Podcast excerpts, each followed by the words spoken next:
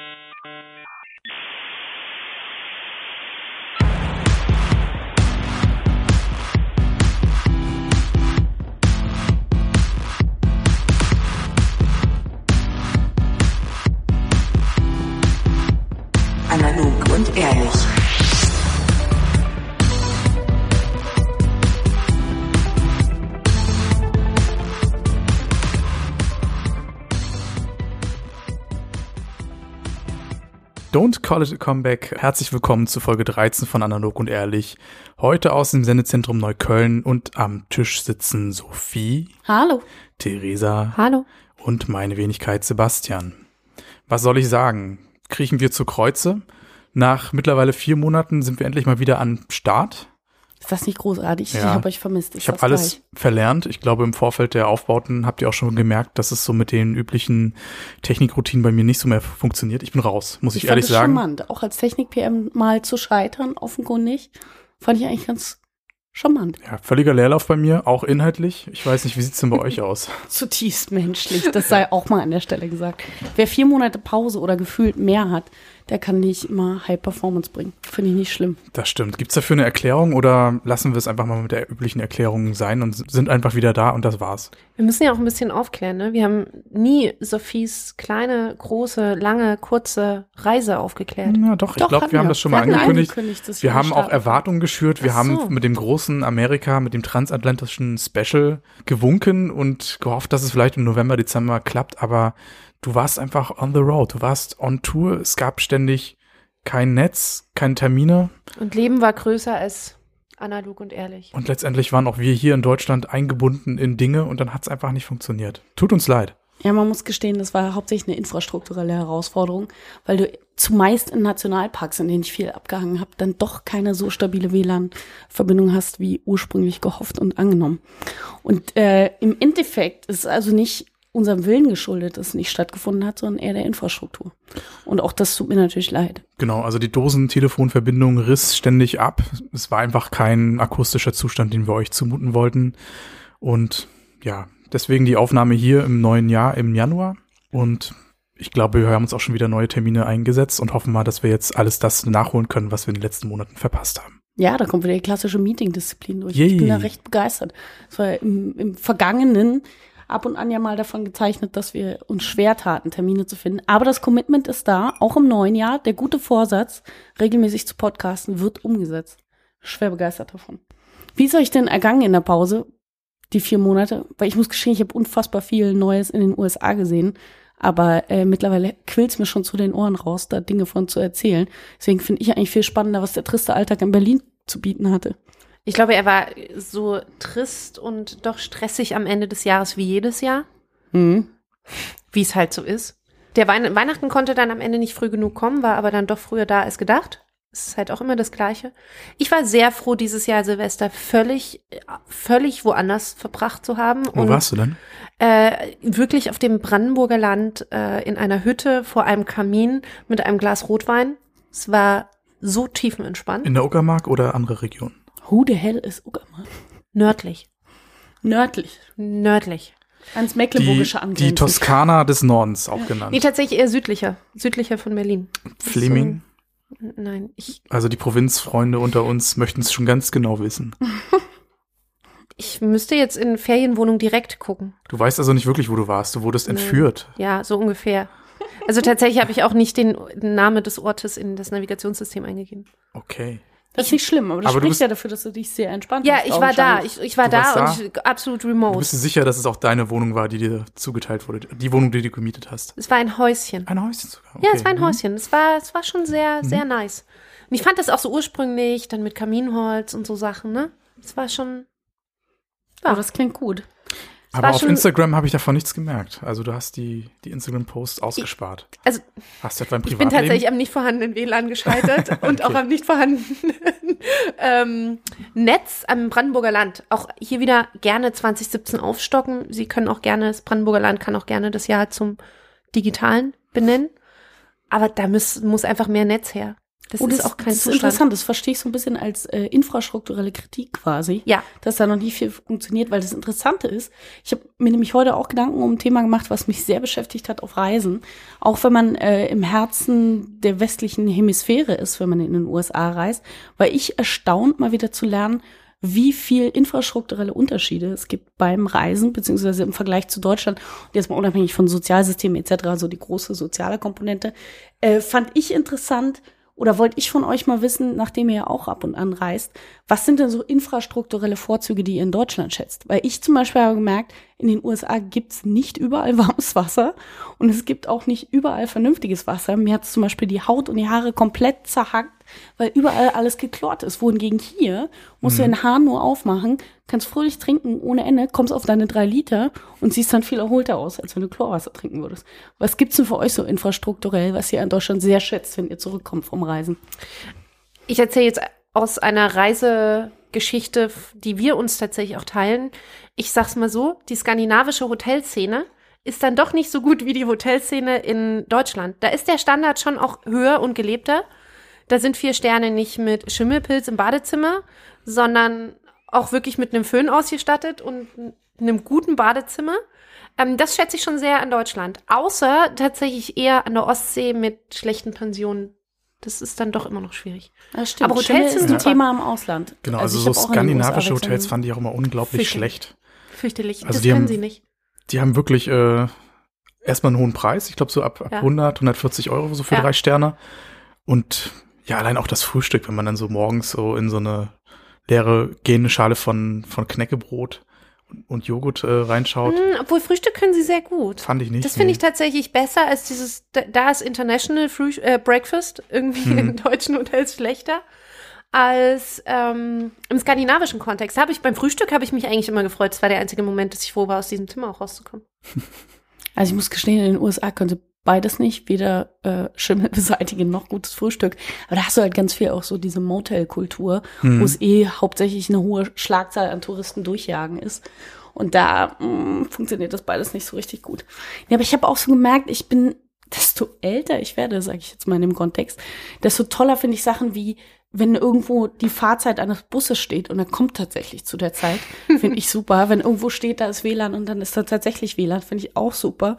Wenn Wasser warm ist und nicht hart verklort, finde ich ein mega Hit. Also es gibt so tausend und eine Sache, die ich dann wirklich schätze, wenn ich in Deutschland zurück bin. Und da geht's gar nicht mal zwingend immer nur um das eigene Bett, sondern wirklich so zum einen natürlich, dass du auch weißt, wie du dich hier bewegst und irgendwie damit auseinandersetzt, durch die Stadt zu kommen etc. oder was du besorgst und wie du es kriegst etc., sondern einfach, dass du äh, doch sehr, sehr sorgenfrei lebst, allein schon im Alltag so im Gestalten. Das finde ich irgendwie mega. Ja, denn Fan. der Nah- und Fernverkehr ist natürlich in Deutschland schon vergleichsweise unschlagbar, mal abgesehen von den Preisen. Ja, das ist halt Ich- auch immer eine Luxussorge, wenn die Leute sich dann über die Bahn beschweren, die mal 20 Minuten zu spät kommen. Also ich meine, in Japan ist es noch krasser, da war ich im letzten Jahr auch. Da kommen die wirklich auf die Sekunde genau und fahren dann auch wieder ab. Aber hier läuft das schon alles. Ich erinnere mich an. Auckland. Ähm, da gab es oder gibt es, glaube ich, drei, vier Busunternehmen, die in der Stadt konkurrieren und die kein gemeinsames Netz haben. Also die haben keine, Die sind nicht abgestimmt aufeinander. die sind nicht abgestimmt. Es gibt auch keine Webseite, wo du mal einen Plan hast, so wie bvg.de, wo du einfach eingeben kannst, ich möchte von A nach B. Das geht da nicht. Echt? Du musst halt eben schauen, ab welchem Punkt musst du wieder in das andere Netz einsteigen. Dann haben die Bushaltestellen auch keine, keine Namen, sondern Nummern. Es wird nicht angesagt, wo du bist. Also du bist eigentlich völlig hilflos. Und das Einzige, was man als Der Tourist, als. Tourist macht, wenn man dort ist, äh, man stellt sich weinend neben dem Busfahrer und hofft von ihm rechtzeitig rausgeschmissen zu werden, wenn man den Linie wechseln muss oder aussteigen muss. Ja, weil dann mal sofort Locals kennen. Das ist Ja, super. definitiv. Hast du es auch mal mit Flirten probiert? Vielleicht wäre das auch eine Methode gewesen. Wenn es Busfahrerin gäbe, hätte ich es vielleicht probieren können, Das ja. Warum Okay. nicht auch bei Ich wollte gerade sagen, das geht auch von Mann zu Mann. Manchmal in der Not muss man das wahrscheinlich tun, ja. Eieiei, Hm. tragisch, tragisch, tragisch. Aber umgekehrt finde ich es dann wiederum zu überkomfortabel, wenn ich jetzt zum Beispiel an deutsche Campingplätze denke. Ich glaube, es gibt halt im Ausland viel schönere Naturcampingplätze mit weniger Standard, auf denen man es auch aushalten kann. Ja. Während Also man in Deutschland, in? Deutschland einfach solche Wagenburgen mit Vereinsmentalität äh, Zeltplätze hat, in denen man quasi 40 Jahre Mitglied gewesen sein muss und auch ein großes Regelset befolgen muss, um sich dort zu integrieren. Ja, Das das, sind so ist- die Kleingartenanlagen unter den Richtig, und das ist halt natürlich im Ausland ein bisschen angenehmer. Da fährt man einfach rauf, da gibt's die Box des Vertrauens, da gibt's, wenn es hochkommt, Genau. eine Toilette, ein Waschbecken. Und ein gutes WLAN Dafür- sogar in Skandinavien Dafür darf man aber ähm, sich ein Feuer machen und halbwegs vernünftig dort leben und äh, abreisen und anreisen. Das ist äh, schon ganz nett. Ich finde auch, was das betrifft, in manchen Ländern, dass du gar keine Campingkultur oder so brauchst, sondern dass es halt irgendwie dieses ne, Jedermannsrecht Jedermannsrecht, halt genau. auch tatsächlich gibt und Ja. dass du einfach nur respektvoll mit dem Gut des anderen umgehen musst und trotzdem auf dem Grundstück stehen kannst und da halt auch so lange bleiben. Gut, zwei Nächte, glaube ich, dann musst du eine Nacht mindestens woanders ähm, verbringen. Das ist auch schon großartig. Das finde ich in Deutschland ganz oft, selbst der Campingplatz, wenn der dann eingezäunt ist mit Schranke vorne, wo du Mhm. mit dem Auto durchfährst und du dir denkst so, wow, also Camping ist tatsächlich ein bisschen anders als äh, durch eine Schranke mit dem Auto fahren und äh, durch einen Zaun umgeben sein. Ist ein bisschen schwierig, finde ich tatsächlich, ja. Ja, das stimmt, das ist doof. Äh, an der Stelle möchte ich kurz einen Hinweis äh, zur NDR-Mediathek geben. Ich hoffe, der Beitrag ist dann noch verfügbar, weil wir gerade bei Skandinavien und so ein bisschen alternativen Reiseformen sind. Es gibt eine Doku, die ich gestern entdeckt habe, zwei Teile jeweils, lass mich lügen, halbe Stunde, dreiviertel Stunde, irgendwie sowas, wo ein Herr aus, ich glaube, Rheinland-Pfalz, irgendwas, keine Ahnung, äh, tatsächlich mit einem Wohnmobil und vorne mit einem Trecker bis an den Nordkap fährt. Ja, ich Und der meine bewegt sich mit Traktor bis an den Nordkap. Und die Idee finde ich schon unterhaltsam, weil ich eigentlich alternatives Reisen mag. Und am interessantesten ist aber, dass das ein völlig herrischer und auch leicht cholerischer, altkluger, widerlicher Typ ist. Und es ist sehr interessant zu sehen, wie der an manchen Dingen scheitert oder dann eben auch nicht scheitert. Und der hat sogar so eine gewisse Berühmtheit. Der ist, glaube ich, schon mal nach Mallorca mit dem Traktor gefahren. Also es äh, droht so eine neue Reality. Ja, ich meine mich zu erinnern, dass der auch mit einem Kollegen oder Freund zum Nordkap gereist ist, aber dann haben die sich genau. und dann haben die unterwegs sich zerstritten. verstritten. Oh, du hast das gesehen, ne? Ja, ja, und dann gibt's Das irgendwann nochmal Szenen, wo sie sich dann am. Nordkap wieder treffen und so, Genau, und so versuchen mal zu versöhnen, aber krampfhaft keine die Hand schütteln und dann Genau. entzweien sie sich doch wieder. Ja. Ich man meine, jetzt haben wir schon vorweggegriffen, ne? Ist ein bisschen Spoiler. schade jetzt, Sebastian. Verdammt, Aber tut mir leid. ähm, auch ganz toll Landwirtschaft, äh, landschaftlich auf. Landwirtschaftliche Tipps, genau. Hat er bestimmt auch in seinem Traktor gegeben. Kann man fragen, warum Traktor? Hat, ist er so Traktor verliebt? Was? Ja, ich glaube, das sind so Oldtimer-Traktoren und Die sind gar nicht so Oldtimer. Es handelt oder? sich um einen äh, Deutz und um einen Fendt. oh, du hast die, die Modellnummern und die Typen. Ja, man muss dazu sagen, ich habe einen leichten Bezug zum Traktor. Zum einen in habe ich Szene in unterwegs, unmittelbar privatem Umfeld jemanden, der sich sehr gut mit Landmaschinen auskennt und mich da ein bisschen für begeistert. Und zum anderen, eins meiner Top 5 Lieblingsbücher äh, in meinem Leben ist ein Bildband über Traktoren zwischen den 20er und 80er Jahren in den USA. Und den äh, habe ich aktuell sogar verliehen, weil der so beliebt ist. Und der ist ganz unfassbar großartig, was für tolle Modelle es gibt. Und den Fendt erkennt man meist daran, dass er eine grün-gelbe Farbgebung hat. Deswegen war es relativ schnell klar, dass der ist, aber der ist auch groß vorne angebracht. Ähm, ich stehe auf Traktoren, um das kurz zusammenzufassen. Gedanklich habe ich schon zehn Jahre vorweggespult und ich sehe in einem, in einem Sandkasten einen weinenden Jungen, dessen Mutter den Traktor in ihn entrissen hat. Ja. Ja. Ist jetzt nicht so abwegig. wird es also ich passieren. hoffe, dass in meinem Haushalt einfach genug äh, Spielzeugtraktoren Genug vorherrschen. Traktoren, genau. Genau, so dass das gar kein Problem sein sollte. Aber ich habe äh, auch kürzlich, als ich auf der Buchmesse war im letzten Herbst, äh, das war so kurz vor unserer letzten Sendung, glaube ich, äh, habe ich mir auch unter anderem auf der Buchmesse gezielt zwei Bücher über Traktoren zugelegt. Also da ist schon eine gewisse Passion vorhanden, das gebe ich schon zu.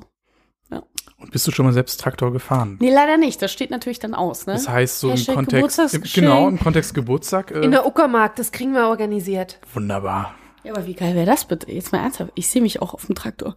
Es hat so eine leicht äh, königliche Haltung, so da oben in der Luft schwebend, überblickend, mit einer Naturgewalt agierend. Das ist super. Gibt es da bestimmte Vorlieben, was du gern tun würdest? Weizen schre- schroten oder Am liebsten würde ich ja tatsächlich, kennt ihr diese großen Ropa? Ropa ist auch ein Hersteller von Landmaschinen. Und ich war mal auf der internationalen Grünen Woche in Berlin. was mit der Und es gibt- passiert ist, ne? Es gibt, nee, das war auch schon vorher durchaus Passion. Und es gibt äh, diesen Landmaschinenhersteller Europa, der immer ganz riesige Maschinen baut. Und vor, es begab sich, dass ich vor zwei oder drei Jahren auf besagter Grüner Woche war und dort äh, eine Maschineninnovation sehen durfte, die gefühlt die Hälfte einer solchen Messerhalle, die ja durchaus sehr groß sind, einnahm. Und zwar handelte sich es äh, um eine Rübenerntemaschine. Und auch da wieder der Bogen zur NDR-Mediathek. Also es wirkt mittlerweile, als würde ich hier Influencer-Werbung machen für diese. Aber äh, Die auch Deutsche Bahn und NDR Hinweis, freuen sich. Es gibt ein ganz großartige Doku über den Weg von der Zuckerrübe zum abgepackten raffinierten Zucker quasi. Und da sieht man, wie so eine Rübenmähmaschine oder eine Rübenerntemaschine agiert, wie die abschneidet, sauber macht, raushebelt etc. Und auch das kann ich euch nur ans Herz legen. Ganz furchtbar spannend. Denn, um es kurz abzuschließen, es gibt eine Reihe in der NDR-Mediathek, die heißt Wie geht das, glaube ich. Und da ist unfassbar gutes Zeug aus der Landwirtschaft drin wenn ich Haushalt mache, schaue ich immer Dokus und die NDR-Mediathek, gerade dieses Wie geht das, wirklich, ist ein Hit. Ich möchte es euch ans Herz legen. Genau, klär uns auf. Du hast jetzt in den letzten zwei, drei Wochen drei Tage Zeit gehabt, um die Mediathek von NDR einmal durchzuspielen, oder? Quasi, also sie läuft recht permanent bei Ja. mir. Also es ist so, dass ich mittlerweile Nachschub suche. Das heißt, sollten die Zuhörer oder auch ihr irgendwelche anderen wunderbaren Dokumentationen, die so ins landwirtschaftliche oder früher auch Sendung mit der Maus, die Fabrikbesuche, war meine absolute Lieblingskategorie. Wenn es in die Richtung was gibt, immer her damit. Ich bin eher der Dokumentation Wildes Tierreich.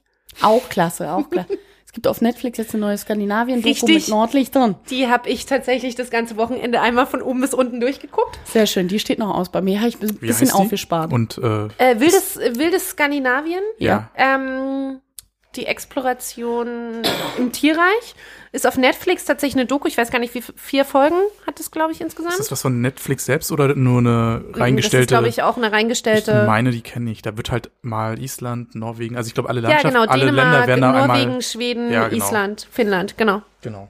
Ja. Dann kenne ich sie. Ja. Aber eine Auch schöne Doku. schöne, schöne Doku. Ja. Das ist so ein Sonntag, kannst du die schon mitnehmen mit dem heißen Kakao? Ist das jetzt verwerflich, dass wir als Podcast quasi Bewegtmedien empfehlen? Nee, oder? Durchaus nicht. Wir sind. Crossover Love. Nein. Okay. Ist es aber verwerflich, dass wir uns dadurch jetzt wirklich outen? Das klingt schon sehr erwachsen, ne? Wieso? Dokus habe ich auch vorher schon geschaut. Auch mit Landwirtschaft. Ja, das stimmt. Ich sprach ja gerade davon, dass Sendung mit der Mausfabrikbesuche seit frühester Kindheit bei mir äh, passioniert geschaut wurde. Lieber noch als Zeichentrick oder irgendwas anderes. Aber da schlägt auch wieder der Bogen zurück zu der Geschichte, dass ich mal erzählt habe, dass ich Was ist was Bücher immer verschlungen habe. Das heißt, ich mochte immer ganz gern so diesen Sachbuchcharakter, egal in welcher Medienform dargestellt. Tatsächlich ist das absolute Lieblingsbuch. Ich weiß nicht, ob ich das schon erzählt habe. Mein absolutes Lieblingsbuch auch als Kind war ähm, ein Bildband über die Herstellung von Braunkohle. Das war dein Lieblingsbuch? Als Kind, ja. Was, ich konnte was mich sind so kaum, Episoden, die du noch in Erinnerung hast? Ja, also es war wirklich vom Abbau. Das war, es waren eigentlich nur drei Seiten und das war vom Abbau bis Wir hatten ja Ähm, nichts. ich sag nochmal, Lieblingsbuch. Genau. Ne? Und die Bildbänder über Braunkohleabbau mit den drei Seiten haben wir, hast du echt verschlungen, ne? Ja, aber die waren stark. Ja. Ja, also das, also heute würde man, ich weiß gar nicht, wie, wie heißen diese, diese Bücher heute, wo man so ganz viele Sachen auch so drin finden kann. Wim, Wimmelbücher? Lexikon. Das war- Lexikon, wow. Zeitung. Naja, fast. War ich noch ein bisschen zu klein für. Es war ein bisschen wie so ein Wimmelbuch gemacht. Mhm. Ähm, es war Musstest du sehr, dann die Braunkohle finden? ja, so ungefähr. Du hast sie dann halt so ein bisschen verfolgt. Ja, und dann Weil Wimmelbilder finde ich halt immer noch stark, ne? Stehe ich voll drauf. Wimmelbilder und Landmaschinen. Also wir machen heute wirklich auch eine sehr interessante Entdeckung mit dir. Ja, warum denn nicht? Finde ich gut. Finde ich alles besser als Obstsalat mit Reis, ne? Ich sag's nur nochmal an der Stelle. Habe ich auch in den Geschickt, USA nochmal drüber nachgedacht. geschickt an die vorangegangene Folge angeknüpft. Ja. Ich hab's Der auch seitdem. In der Konversation. Genau, ich hab's auch seitdem nicht mehr gegessen. Es tut mir leid. Ist nicht schlimm. Also ich Ja. hoffe jetzt auch nicht, dass ich dich zu sehr brüskiert habe damit, aber Nee, ist in gustatorisch Ordnung. ist für mich die Das Richtung jetzt bei dir Wird klar. mir ewig anhängen, aber sollte ich auf einer Party von dir eingeladen sein, Bringst du Reis mit dann äh, werde ich mit einer Fruchtsalat? großzügigen Schüssel. Das lieb. aufwarten und alle werden sich freuen und darüber hermachen. Ja, vielleicht die Gäste, das kann ja sein. Also Genau. ich habe ja gar keinen Und Anspruch, sei das es als meine Meinung. Aschenbecher, so wie es normalerweise bei Partys immer endet. Dass die Reste der Ruhrkommune Genau. aufgewertet werden. Ja. Ja. Mit Stummeln, das stimmt. Das ist gar nicht so abwegig.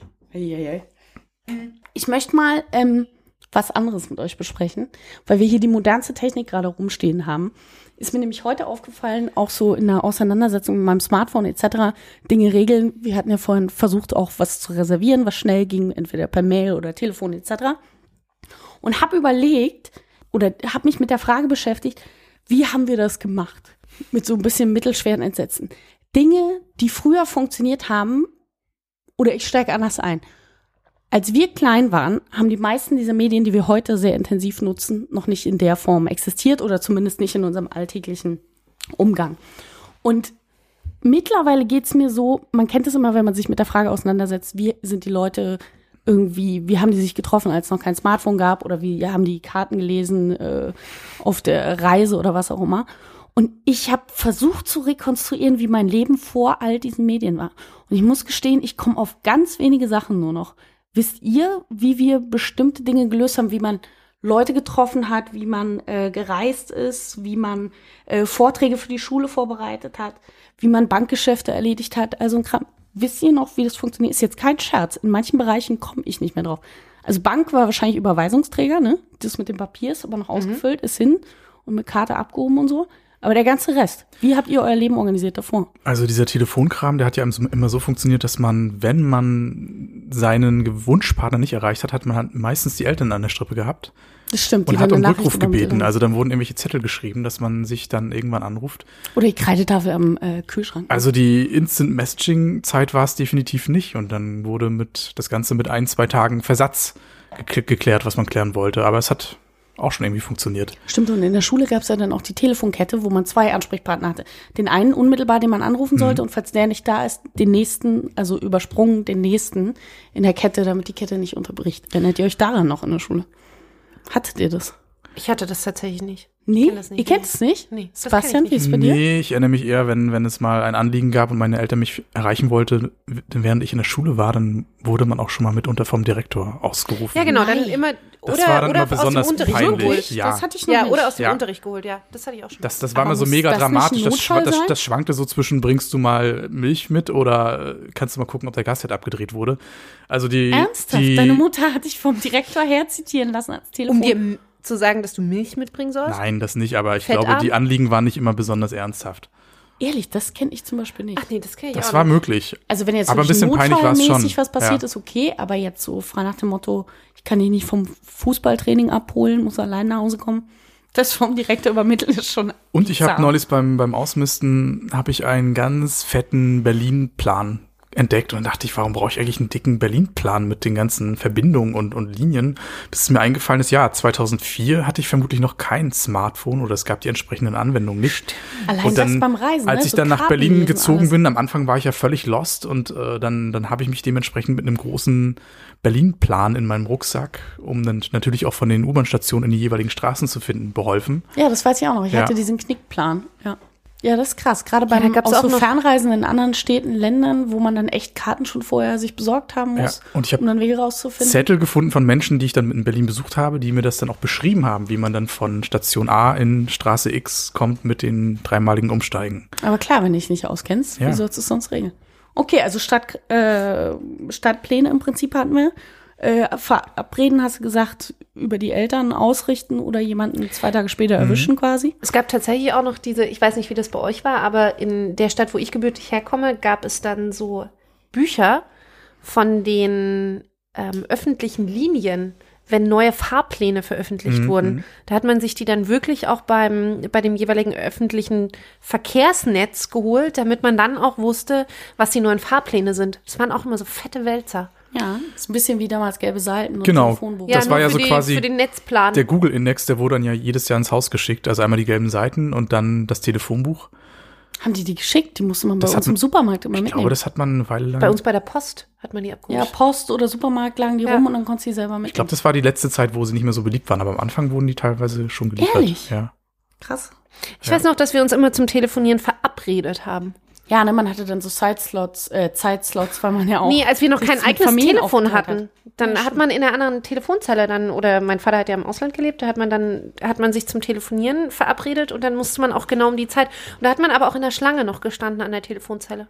Telefonzellen, das kennen ja die jungen Hörer gar nicht mehr. Gibt es teilweise noch, ne? Ja, Ja, aber eigentlich eher die Säulen, wenig. so wirklich Ich Zellen. meine, ganz ehrlich, wenn man sich heute mal überlegt, die Hörer sind halt auch das Widerlichste, was du dir da an Ohr und Mund gelegt hast, was man Du meinst jetzt die vorstellen kann. Telefonhörer, nicht unsere Ja. Hörer. Genau, oder? ich wollte auch Die gerade kurz Telefonhörer. einmal auf. Entschuldigung. Ja. Ich kann es so schneiden, dass der Kontext auf jeden Fall äh, so verstanden wird, wie er Nein. verstanden werden soll. Hei, hei, Nicht verschneiden. Und ich bin damals verdammt viel im Videotext gesurft. Ja, das war Oh ja, stimmt. tatsächlich eine Informationsquelle. Also da gab es ja auch teilweise richtig bunte Seiten mit Animationen. Also da, Ja. da gab es ja auch schon so die ersten 300 Tele war doch immer das aktuelle Telefonchats oder, 100. Faxabruf.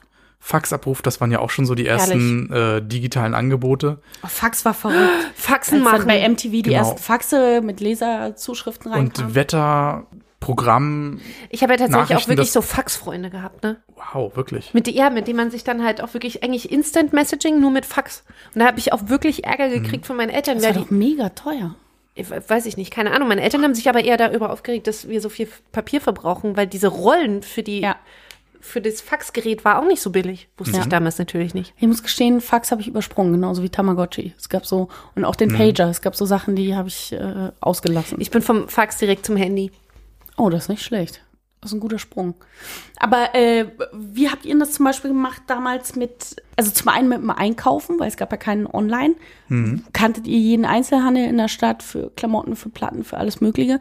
Und dann auch an Plattenläden anschließend. Wie habt ihr denn damals neue Sachen kennengelernt? Nur über Empfehlung von Freunden oder kaufte man sich dann noch ein Musikmagazin? Oder ich weiß nicht, wo kamen denn neue Impulse her? Also ich glaube tatsächlich über Freunde sehr viel und wirklich über Magazine. Ne? Da ist man echt in den Kiosk gegangen und hat sich so proaktiv Ich habe verstanden, da ist man echt in Kiel ausgegangen. Neues Auch das bestimmt. Das wäre vielleicht eine Lösung gewesen, ja. Ja, vielleicht hätte man in Kiel ausgehen Nee, sollen, also damals waren diese Magazine wie, keine Ahnung, Rolling Stones, Musikexpress, Visions. Das Bravo. konnte man damals Ja, noch voll. kaufen und da gab es auch schon die ersten CDs dazu.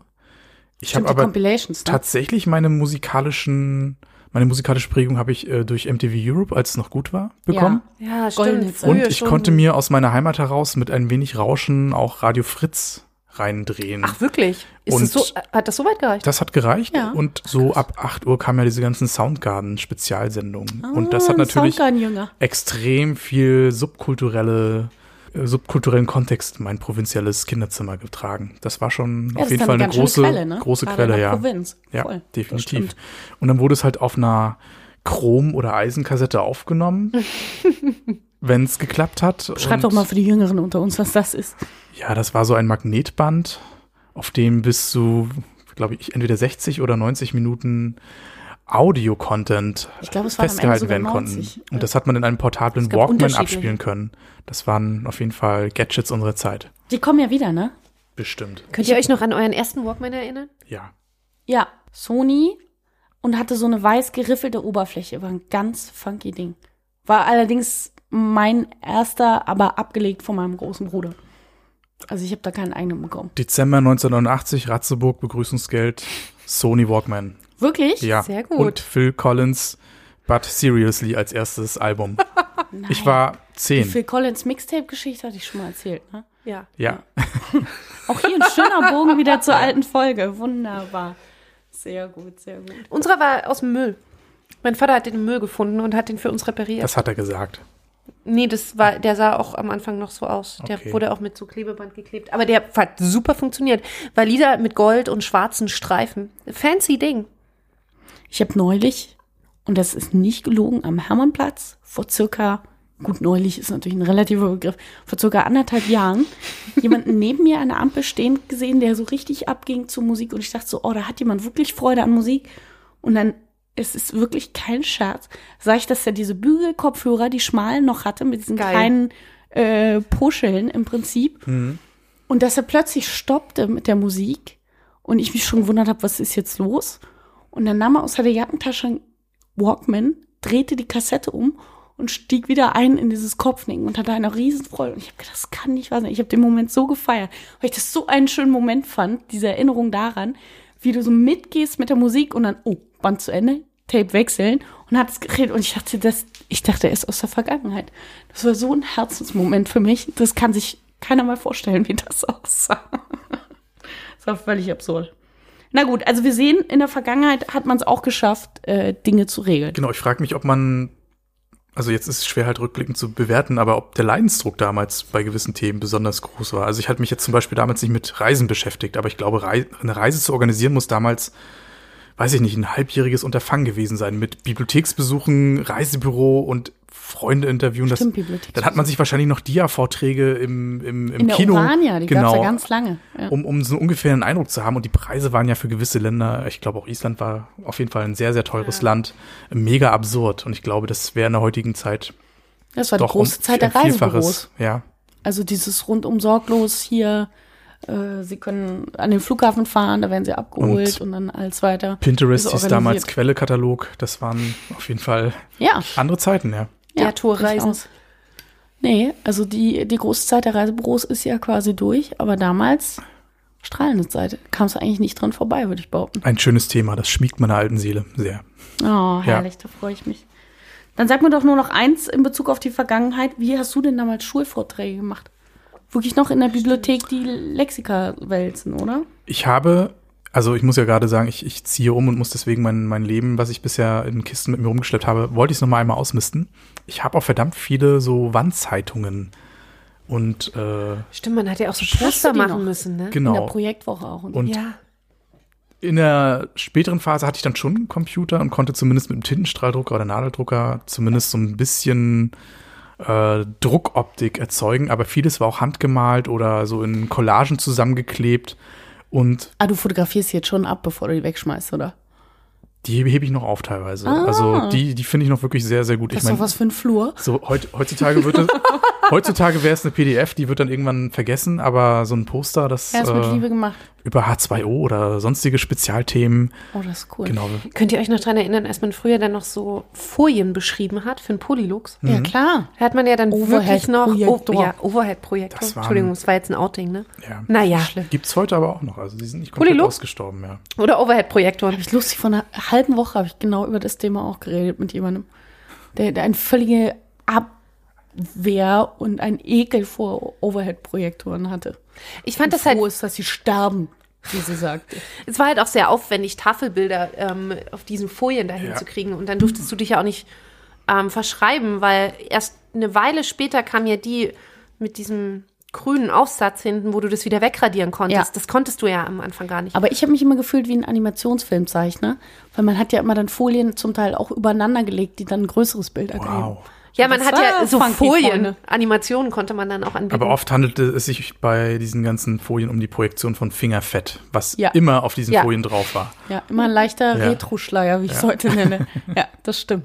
Aber hattet ihr auch den Workaround, dass ihr nicht die teuren Folien gekauft habt, sondern die Klarsichtfolien, die leicht geriffelt waren, dann mit einem dicken, fetten Edding beschrieben habt? ich habe das tatsächlich ein, Deutlich Das ist aber nicht HD. Das war Ich habe das einmal gemacht und ich habe genau für die, für die, für den Effekt der Wellung an der Wand wirklich auch Ärger gekriegt. dass die Weil Qualität zu Darstellung schlecht dann ist. Echt? Ja. Weil verwischt, weil Ja, ich habe das halt auch versucht mit dieser Technik der Klarsichtfolie und habe das dann auch noch zerschnitten, damit es nicht so auffällt. Ich habe natürlich schief geschnitten und dann fiel es auf, dass ehemals so eine Einsteckhülle war. Fanden sie nicht so gut, habe ich Notenabzug bekommen. Von dem Moment an hatte Ehrlich? ich immer die teuren Folien, ja. Oh, das ist aber äh, ein Das- ästhetischer Anspruch, den ich bei meiner Schule nicht ausmachen konnte. Aber darf ich äh, ein Thema nochmal aufgreifen, Sebastian, weil du meintest, du ziehst jetzt um und hast nochmal aussortiert und äh, Ja. überlegst, was du mitnimmst und so. Auch ein Thema wiederum, worauf ich gekommen bin, weil ich, wenn ich jetzt erklären würde, woher das Thema kommt, ist ein bisschen peinlich, weil wiederum gibt es eine kurze Referenz zur NDR-Mediathek, wo ein Soapstar aus seinem Leben erzählte und man merkte, dass er ein sehr großes Sicherheitsbedürfnis hat. Er sprach davon, dass er im Nachttisch eine Gasmaske hat, falls in seiner Wohnung mal ein Feuer ausbricht und hat auch einen Feuerlöscher direkt neben dem Bett. Und ich kam aber inspiriert durch den Soapstar auf die Frage, die man sich bestimmt schon mal gestellt hat, wenn, also es gibt ja diese Frage, wenn es jetzt in deiner Wohnung brennt, was nimmst du mit und so. Ich fand aber viel interessanter, wenn man angenommen weiß, man hat 24 Stunden, bis man aus der Wohnung raus muss, allerdings für immer dann, was man dann mitnehmen würde. Und angenommen, man hat zwei große Koffer, sage ich jetzt mal. Jeder 20 Kilo, so die üblichen Maße, ihr kennt das. Wüsstet ihr, was ihr mitnehmen würdet? Ich glaube, das wäre in meinem Fall relativ einfach. Ich würde Die sämtliche, Warnzeitung, offenkundig. sämtliche Akten und Papiere mitnehmen und den Rechner und das war's. Ich glaube, alles andere kann man ersetzen. Ich habe jetzt nicht, ich glaube, das Thema hatten wir schon mal, so, ob wir so gewisse besondere Devotionalien in der Wohnung haben. Ja, stimmt. Aber ich glaube jetzt so, was, was Möbel angeht oder Musikinstrumente, nee, da habe ich jetzt nicht so viel emotionales Zeug rumstehen. Und ich glaube, ich könnte in vermutlich zwei Bücherkisten auskommen, wenn es Ja. jetzt Zwingend notwendig wäre. zwingend notwendig wäre, genau.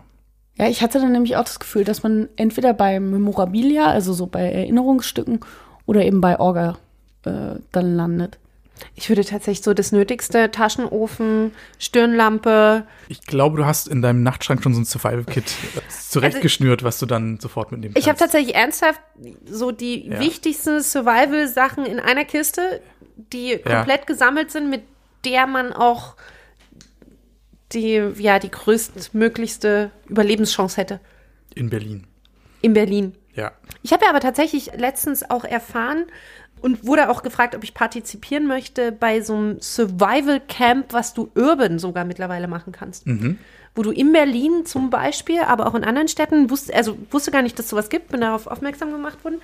Ähm, von einer Freundin und die hat mir dann erzählt, dass es wirklich so Urban Survival Camps gibt am Wochenende, wo du dann wirklich alles äh, erfährst, wie du in der Stadt bei bestimmten Fällen überlebst. Äh, Eine Nacht ohne WLAN zum Beispiel. Zum Beispiel. Ja.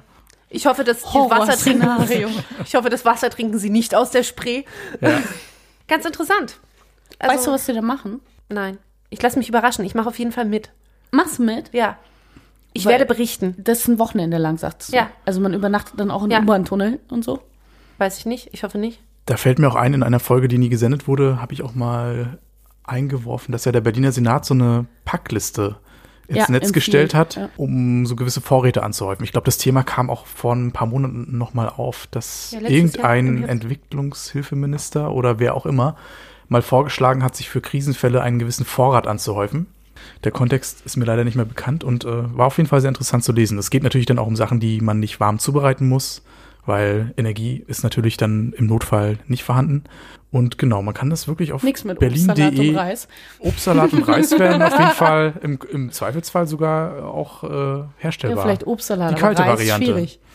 Ja, wie, wie, ja, stimmt, kann man Reis. Reis Du hast kalt recht. quellen Du hast lassen? recht. So wie Cold Brew Kaffee? Kannst oder du, ja. Ist das eine neue heiße Methode? Sticky Reis mit Mango. Methode? Sticky Reis mit Mango, da ist der Reis doch auch nur in Kokosmilch eigentlich. Vielleicht mit Urin. Echt, der quillt dann so auf, im Kalten. Ja, ja. Ah, Du lässt dir ja über Nacht dann ein, einweichen und dann. Spannend. Siehst du, wusste ich nicht. Wieder was Neues gelernt. Ich glaube ja, so ein, es sei denn, das Reiskorn entscheidet sich dagegen, standhaft. Flüssigkeit auf, aufzunehmen. Der Reis macht dicht. Also ich weiß nicht, ich bin, also finde ich gut, dass da eine Empfehlung ausgesprochen wird. Es gibt ja auch vom, äh, vom US-Militär oder nee, vom US-Verteidigungsministerium, glaube ich, äh, tatsächlich einen Plan, was passiert bei der Zombie-Apokalypse, was man dann machen muss. Ich glaube, der wurde so ein bisschen aus Spaß aufgestellt, aber der fußt schon auf wirklich sinnvollen Sachen.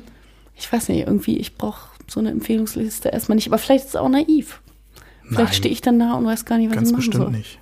Aber wo wir jetzt so von, von Krempeln und, und irgendwie, was wir in der Wohnung hätten, reden, ähm, am Ende des Tages stellt man doch immer wieder fest, dass man gar nicht so viele Dinge wirklich benötigt. Ja. Und Ja. davon angetrieben, oder beziehungsweise ich habe auch Dokus geschaut in letzter Zeit. Und Auch ich bleibe immer wieder gern an diesen Dokus hängen, wo es dann so um Tiny Houses geht. Oder Menschen, die sich, die sich dann tatsächlich so ihren kleineren autonomen Behausungen äh, zurechtfinden. Und ich finde das Thema immer noch sehr faszinierend. Also nicht zuletzt auch so ein bisschen angetrieben durch diese Wohnungspreise und die Situation, die sich Was teilweise du in ein ergibt. Wohnmobil? Nein, das nicht, aber ich, ich, ich habe das Gefühl, dass ich das in meinem Leben nochmal ausprobieren möchte. Im Wohnmobil zu wohnen. Äh, zumindest Oder auf sehr reduziert. reduzierterem Raum im Umland äh, mit wenigen Dingen klarzukommen. Ich finde das nach wie vor, es klingt vielleicht naiv romantisch, aber nachdem ich dann auch mal mehrere Wochen in einem Wohn-, also in einem Camper unterwegs war, habe ich auch festgestellt, man kommt schon irgendwie super klar mit wenigen Dingen. Ich finde das halt auch tatsächlich immer so faszinierend. Ähm, ich habe ja eine absolute Vorliebe für Wandern, aber nicht Wandern im Sinne von, ich habe mein Butterbrot hinten und mein Ei und meinen kleinen Pfefferstreuer dabei, sondern dann halt auch schon mit Sack und Pack und Zelt und allem drum und dran.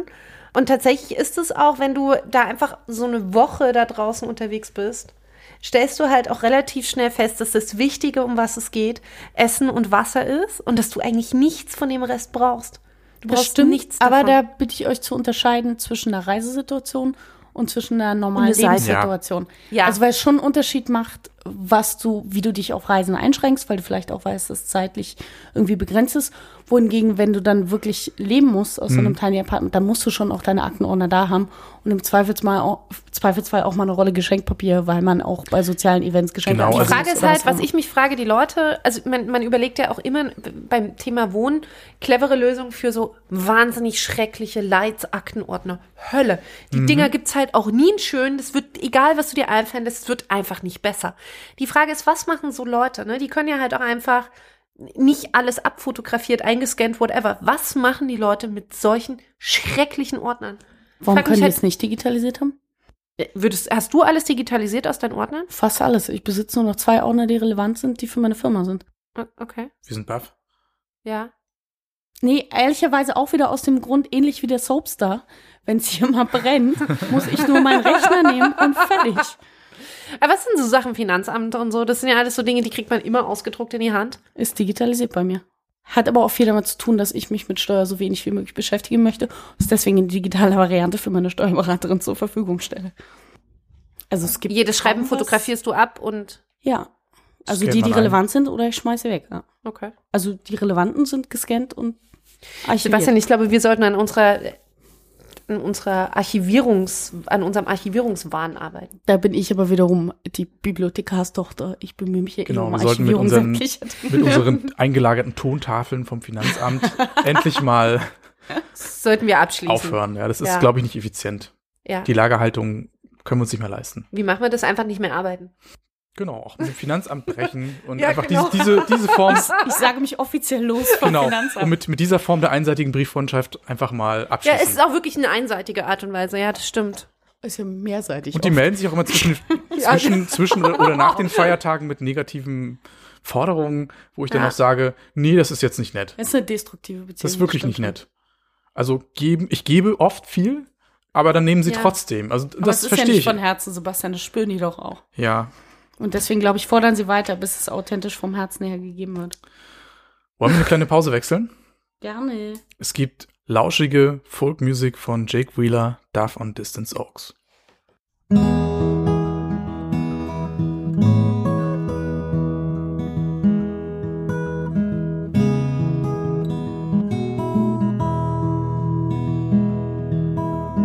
Dove on distant oaks, are you coming soon? Is my growing pain enough for you? Dove on distant oaks, do you hear my prayers? Though you see my heart, do you dwell in there? I'm asking, take each broken part of mine.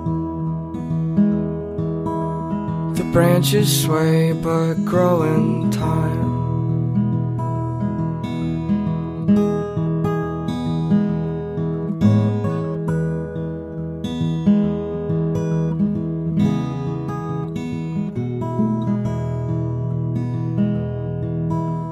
Dove on distant oaks, hold on tight. I feel my greatest debt is unjustified. Oh, death, oh, death, does your bite still linger on? Cause my newfound triumph says the pain is gone.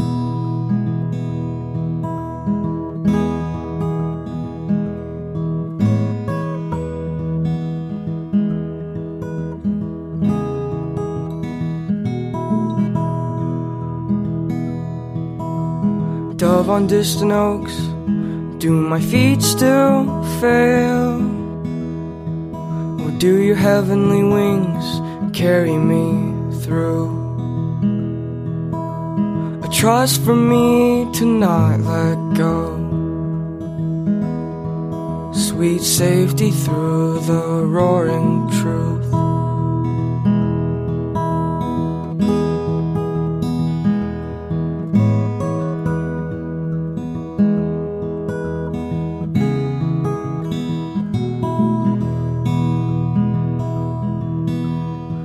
On distant oaks, you're coming soon. Let my crumbling shelter find you.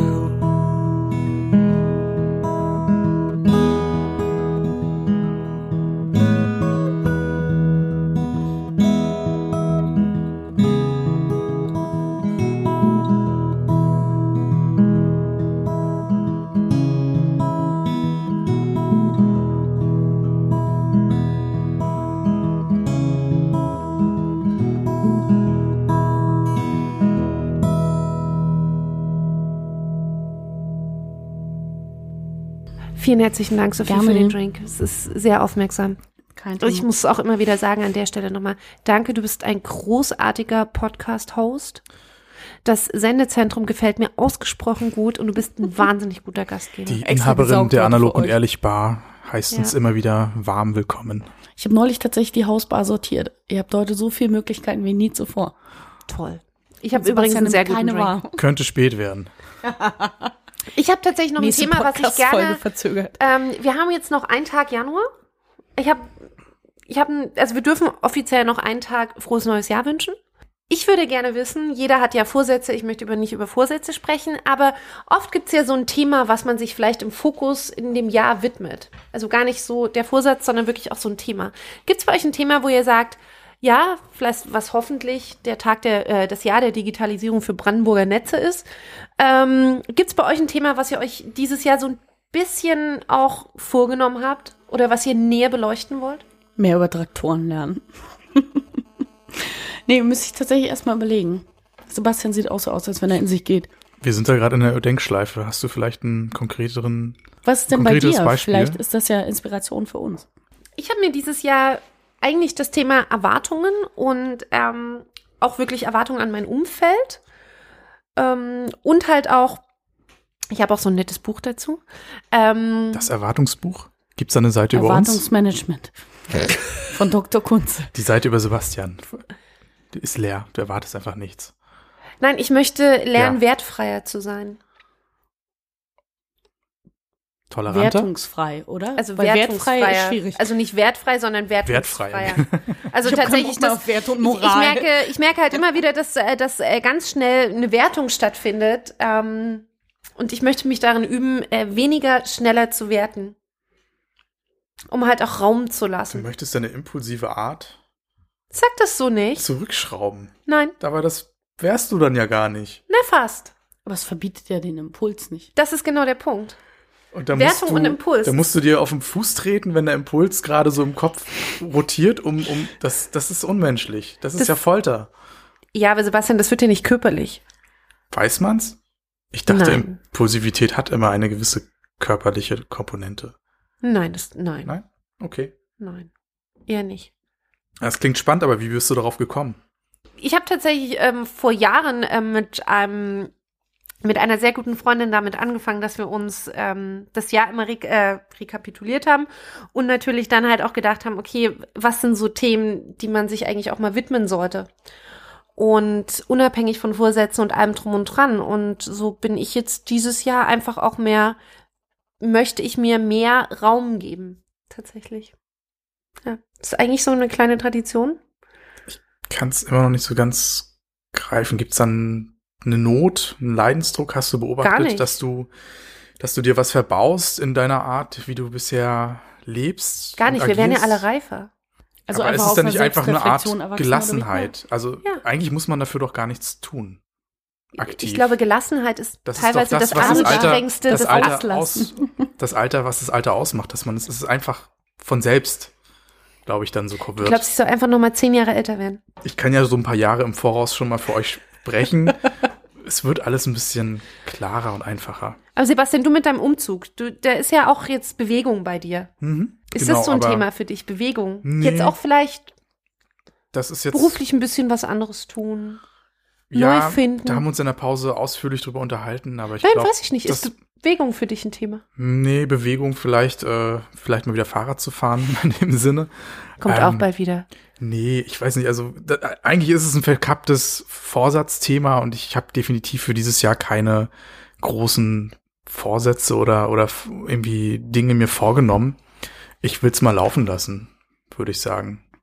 Ich finde Vorsätze ja immer sehr konkret. Ja, Das finde ich so nervig an Vorsätzen. ja, und irgendwie läuft's immer auf das Optimieren und sonst wie hinaus. Und ich habe so das Gefühl, ich habe, glaube ich, jetzt schon genug beruflich, privat reingebuttert und einfach mal so kommen lassen und, und schauen, was da so passiert. Also ich habe auf jeden Fall keine- die Gelassenheit aus. keine Voll. konkrete Agenda und äh, vielleicht der Wunsch, äh, mehr zu podcasten und da vielleicht noch mal ein paar Sachen im Podcasting auszuprobieren, worauf wir, glaube ich, noch mal auch kommen müssen, weil wir haben ja leider ein, eine, eine Post unbeantwortet gelassen. Oh ich, ja, ich glaube, ich muss es übersehen, auf ja. meine Kap Kappe Unser nehmen. Community ich Management ist nicht wirklich gut. genau in den drei besagten ja drei, vier besagten Monaten, in denen wir ja so nicht wirklich zugegen waren, hat uns nämlich die Post von einem Podcast-Kollegen von dem Podcast 1024 erreicht. Und ich weiß nicht, wollen wir das vorlesen oder einfach nur nochmal darauf zu sprechen kommen? Ich glaube, wir wollen einfach nur sagen, dass wir mal darauf antworten sollten und, und, ja, und, und dass wir uns das auch Und machen. ein Dank an total entschuldigen möchten, dass wir bis dato nicht dazu gekommen sind oder uns nicht überwinden konnten, diese Post zu beantworten.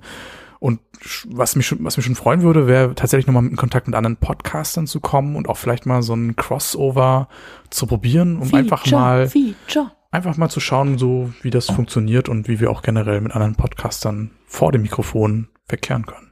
Finde ich auch eine schöne Idee. Ja, Vielleicht wäre ganz gut der Einstieg, dass wir damals zu Getränken eingeladen wurden. Dann hat man quasi die private Ja. Vorbesprechung und lässt das dann in Feature münden. Finde ich keine schlechte Idee. Genau, also vielleicht können wir jetzt mal in den nächsten zwei, drei Monaten da auch mal konkret anknüpfen, sofern keiner von uns eine größere Weltreise unternimmt, aber das sollte nicht der Fall sein. Aber wir gleichen das nochmal mit unseren umfangreichen Urlaubskalendern ab. Aber ich wollte das Thema von dir, Theresa, jetzt nicht unbedingt abwürgen und Ich vielleicht hat ja. Sophie da nochmal Sophie. einen gewissen Input. Reisen.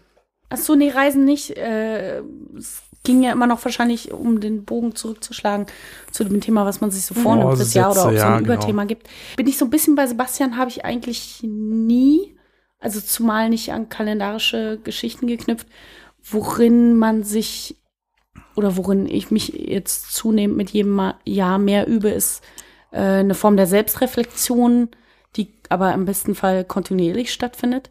Einfach zu schauen und da relativ egozentrisch zu schauen, geht's mir gut und wenn nicht, woran liegt's, was muss ich ändern? Ähm, weil grundsätzlich bin ich mit mir und meinem Leben sehr zufrieden, aber wenn man eben in der großen Zufriedenheit merkt, dass man irgendwo aneckt, dann wird einem das vielleicht noch viel klarer, wenn man sich mal mit ein bisschen Selbstreflexion da auseinandersetzt. Und ich habe aber kein großes Überthema dieses Jahr. Ich finde es zumindest jetzt mal so aus der beobachtenden Perspektive sehr spannend, was so politisch dies Jahr passieren mag. Ne? Also die Bundestagswahl wird uns ja, glaube ich, im September ereilen. Und ich finde es politisch eine sehr, sehr spannende Zeit. Nicht zuletzt aufgrund der Ereignisse und neuen Besetzungen äh, in den USA. Auch Darf ich da hierzulande. kurz sagen an der Stelle, wir Ja. haben ja ursprünglich mal, als der Podcast anfing, gesagt, dass wir versuchen, uns immer möglichst äh, von Politik ein bisschen fernzuhalten. Mhm. Aber eine Erkenntnis muss ich doch mit euch teilen, gerade in Bezug auf die Bundestagswahl im September, dass ich mit mittlerweile einer Reihe von Leuten diskutiert habe, dass wir noch bis vor ein paar Jahren uns nicht hätten vorstellen können, dass wir aktiv sagen, dass wir uns unbedingt wünschen, dass Angela Merkel an der Macht bleibt. Das war früher nicht salonfähig. Und heutzutage ist es, glaube ich, die aktuell beste Lösung für das, was weltpolitisch auf uns zukommt, dass äh, Frau Merkel in der Kanzlerschaft bleibt. Naja, ich glaube, das ist einfach auch nur so eine Notlösung. Ne? Also es ist tatsächlich nur eine Ja, Notlösung nach. Cholera, aber nichtsdestotrotz. nach- nach das über- wäre früher, hättest du das Ja, von mir nicht gehört. das stimmt. Und auch von keinem, der sich in meiner Filterbubble bewegt. Und mittlerweile ist es ein drängendes äh, Ja. Thema mit hohem Leidensdruck, dass man hofft, dass jemand, der international politische Geschäfte bisher doch relativ gut gelöst hat, äh, dass der an der Macht bleibt. Und das war das, was mich am meisten verwundert hat, tatsächlich. Hat denn jemand noch von euch ein Thema mit? Sebastian, du hast dieses Mal gar keine Hausarbeiten gemacht, ne? Nee, außer die Tiny House Einwürfe konnte ich leider keine großen Themen mitbringen. Das ist nicht schlimm. Du bist so ein bisschen eingerostet über die vier Monate. Ne? Ja, definitiv. Also ich habe ja, wie ich euch schon berichtete, die letzte Woche unter dem Eindruck der Influenza zugebracht. Jetzt Social Media oder Bakterien? Nicht schon so richtig Bak Bakterien, viral, Viren, Schüttelfrost, Fieber, das volle Programm. Hm. Und ja, mein, mein, das, das, das alte Jahr ging leider so ein bisschen unrühmlich zu Ende, weil ich hatte mich sehr, sehr auf Das die Fest- Dschungelcamp die gefreut. Fest und Flauschig Uraufführung im Zirkus äh, Janolli. oh, warst du da? das hat, das wurde? fand ja im Tempodrom statt. Hab dann mit viel Engagement auch die Karten organisiert, die ja binnen von 90 Sekunden äh, ausverkauft waren. Aber du hast tatsächlich welche Hab mich bekommen. sehr auf diesen Abend gefreut. der dann leider nach 90 Sehr Minuten endete, ne? unrühmlich mit einem sehr merkwürdigen, mulmigen Gefühl dann äh, beendet wurde. Und dann, ja, bin ich noch mal vor lauter Wegen der Schreck. Geschehnisse am Breitenbachplatz. Man Genau. Dann endete er in einer Bar, um, wo alle erstmal auf dem Schreck was getrunken haben. Das war auf jeden Fall ein sehr komischer Abend. Und die U-Bahn waren auf einmal leer. Das war so eine merkwürdige Geisterstimmung in der Stadt. Du hast es ja aus den U USA, nehme ich an, verfolgt. Oder warst du da schon wieder da? Äh, nee, da war ich noch in den USA und habe Genau. das äh, leider mit sehr dürftigem Netz verfolgt und hatte nur gesehen, dass es einen Anschlag in Berlin gab und hatte danach kein Netz mehr und just in dem Moment äh, hatten wir auch einen Reifenschaden. Also es hat Stunden gedauert, bis ich Leute, die mir sehr wichtig sind, erreicht habe. Das war extrem unangenehm in der infrastrukturellen Wüste genau in dem Moment zu sein. Ja. Genau, das waren so meine emotionalen Peaks in den letzten fünf bis sechs Wochen. Ja, Das ist doch schön, dann haben wir das von Anfang der Sendung direkt aufgegriffen. Ich würde jetzt einfach mal zu den Themenkärtchen überleiten wollen.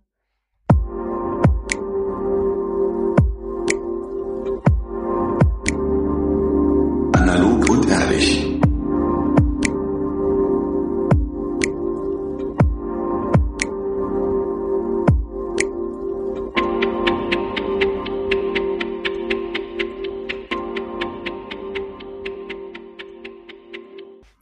Ich fange heute einfach mal an.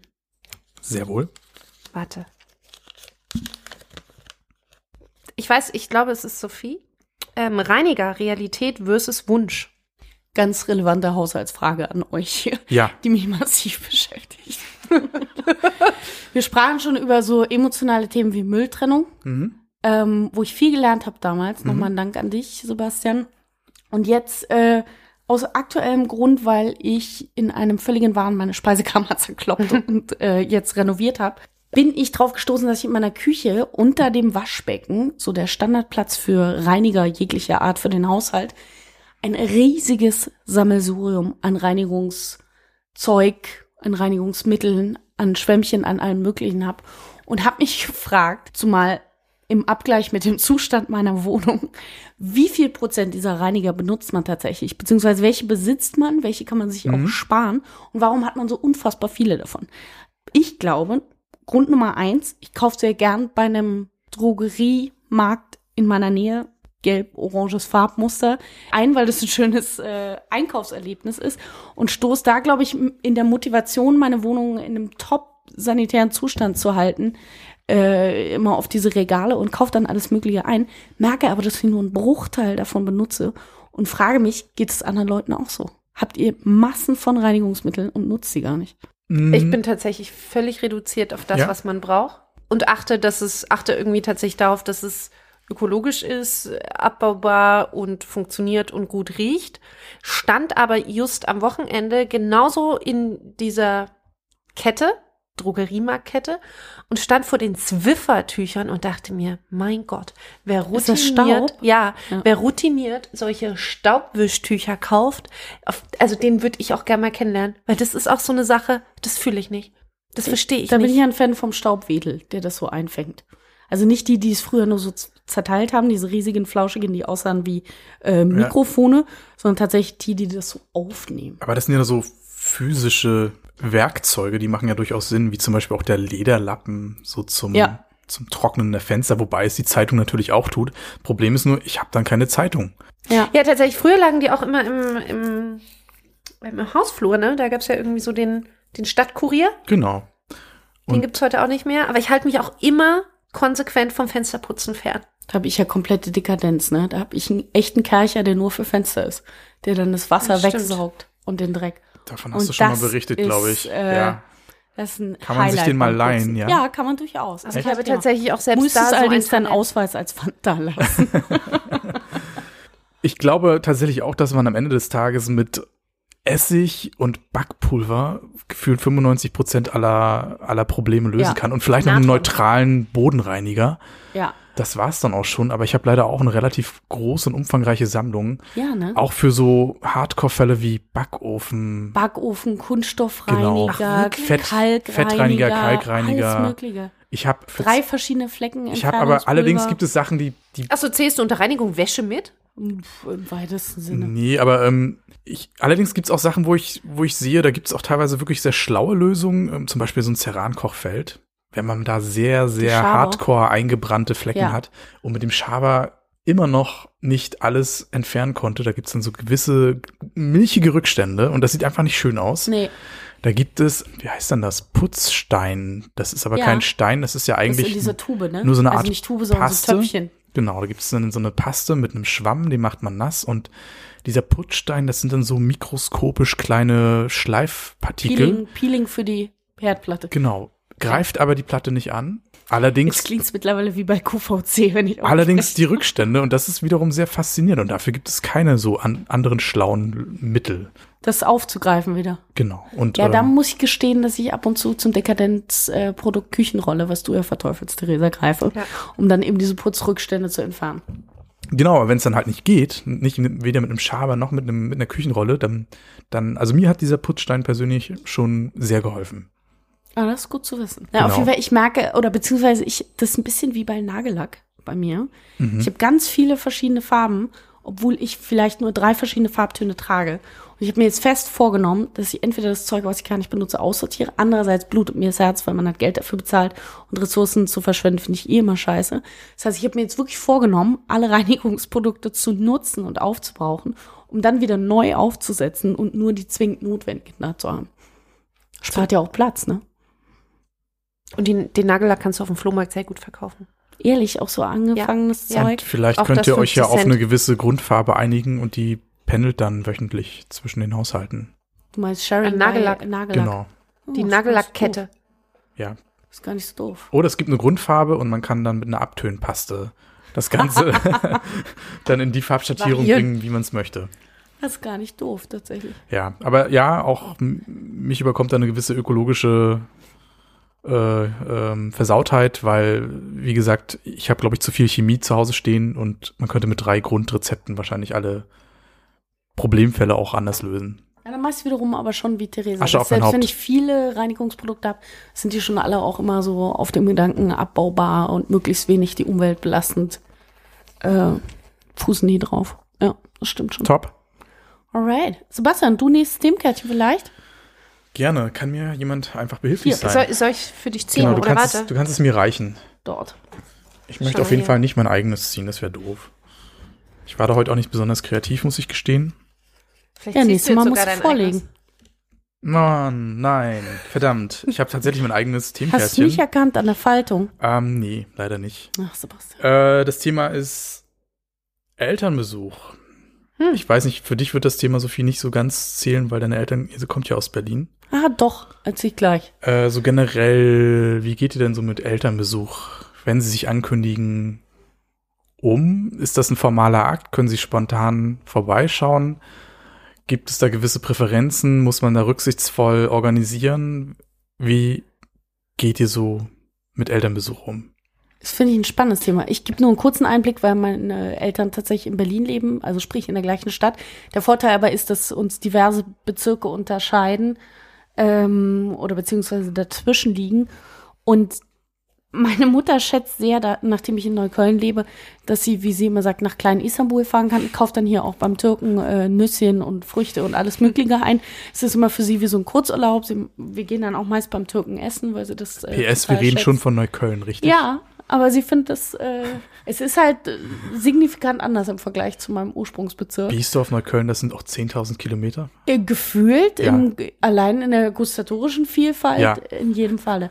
Und äh, der Vorteil ist aber, dass ich gar nicht so ein, dass ich nicht bedacht werde mit so einem Entertainment-Anspruch. Meine Mutter kommt dann nicht drei, vier Tage und möchte bespielt werden, in Anführungszeichen, mit irgendwelchen Programmen etc. Da wiederum möchte ich aber äh, eine Erkenntnis teilen, die ich ganz spannend fand.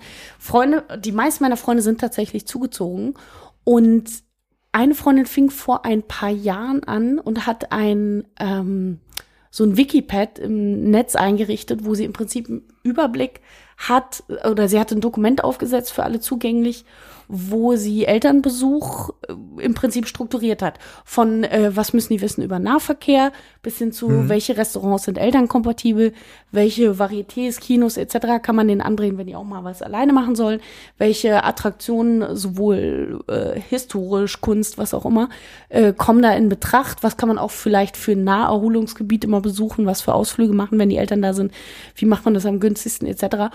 Und hat dieses Pad angelegt und da haben dann Leute Stück für Stück, die den gleichen äh, Leidensdruck hatten, ihre Eltern bespielen zu müssen, äh, Stück für Stück über die Jahre ergänzt. Und das ist mittlerweile eine ganz großartige Liste für Elternbesuche, die ich vielleicht dann euch intern zumindest mal weiterleiten würde. Ich, ich würde mich auch so freuen, ja. Das wäre super. Ähm, ich bin nur mit sehr ähm, großartigen Eltern gesegnet, die weder den Anspruch des Entertainment noch irgendetwas anderes haben, die sehr pflegeleicht sind, unfassbar viel Spaß machen. Aber es liegt wahrscheinlich auch daran, dass wir nicht im gleichen Land leben, uns selten sehen und in dem Moment, egal was man macht, aber Zeit zusammen immer schon qualitativ hochwertig ist. Und just in dem Moment, egal was du machst, ein Add-on ist. Und zumal, das muss ich tatsächlich sagen, der Elternbesuch legitimiert äh, die dreieinhalbstündige Brückenfahrt jedes Jahr aufs Neue.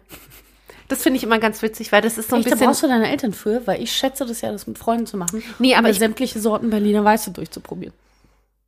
auch das, aber ich mache das gerne mit, mit, mit meiner Mutter tatsächlich. Eine Form von Tradition bei euch mittlerweile. Ja, so ein bisschen, ne? Ist schon ist sehr schön. witzig. Es gibt ein kleines Säckchen und dann sitzt man da dreieinhalb Stunden im Frühjahr oder im Herbst und fährt nochmal. Brückenfahrt ist auch so ein bisschen wie Dinner for One, so repetitiv. Äh, Ist aber herrlich. Das- Machst du nichts falsch mit. Völlig äh, synchrone Programm gegenüber den Vorjahren, weil sich Ja, ja, eigentlich nichts verändert hat. Ja, aber irgendwie lernt man dann doch immer dazu. Und architektonisch tut sich da immer was in Ja. der Stadt. Ja, Da An ist den Ufern, da ist was am los. offenen Herz operiert quasi. genau. Also meine Eltern komme ich jetzt nicht so oft besuchen, ähm, aber ich finde es interessant, so gastronomisch ist es immer ein sehr heikles Thema. Die sind jetzt nicht Ja. so mega offen, was so neue äh, Sachen angeht. Da gibt es natürlich auch andere Vertreter. Ähm, aber ich habe festgestellt, das einzige wirklich erfolgreiche Restaurant in unserem Kiez ist halt so ein Gasthof, so ein Brauhaus-Gasthof-Ding. Und da treffen sich dann auch alle anderen jungen Menschen Mit mit, ihren ihren, Eltern.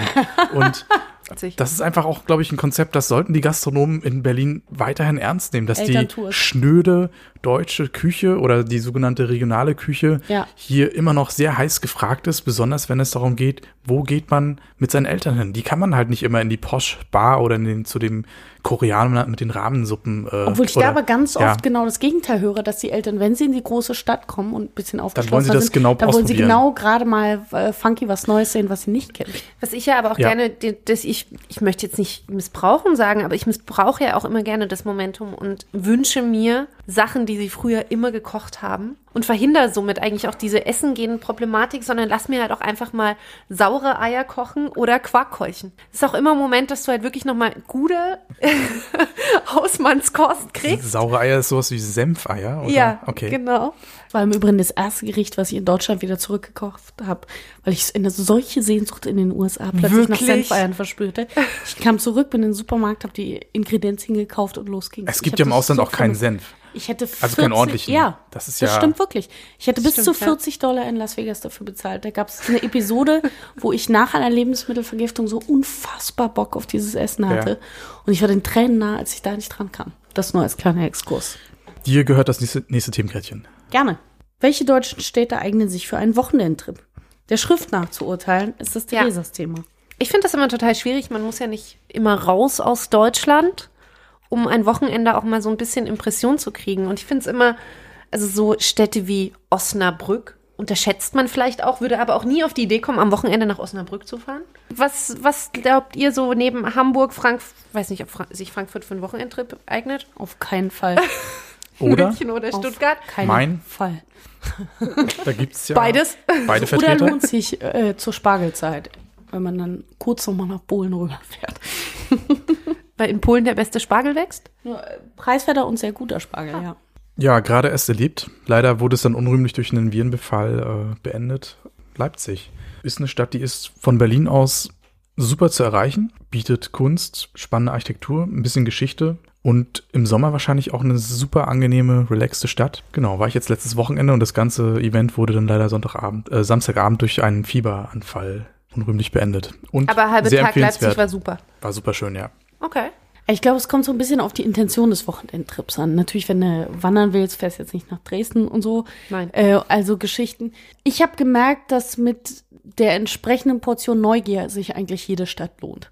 Weil du immer Sachen siehst, die du zu Hause nicht hast. Also klar, du kannst nicht immer deine große moderne Kunstgalerie äh, irgendwo in Chemnitz finden oder was weiß ich. Aber du findest immer irgendwas, was interessant und was anders ist. Das heißt, es kommt so ein bisschen drauf an, was du eigentlich an dem Wochenende erleben willst.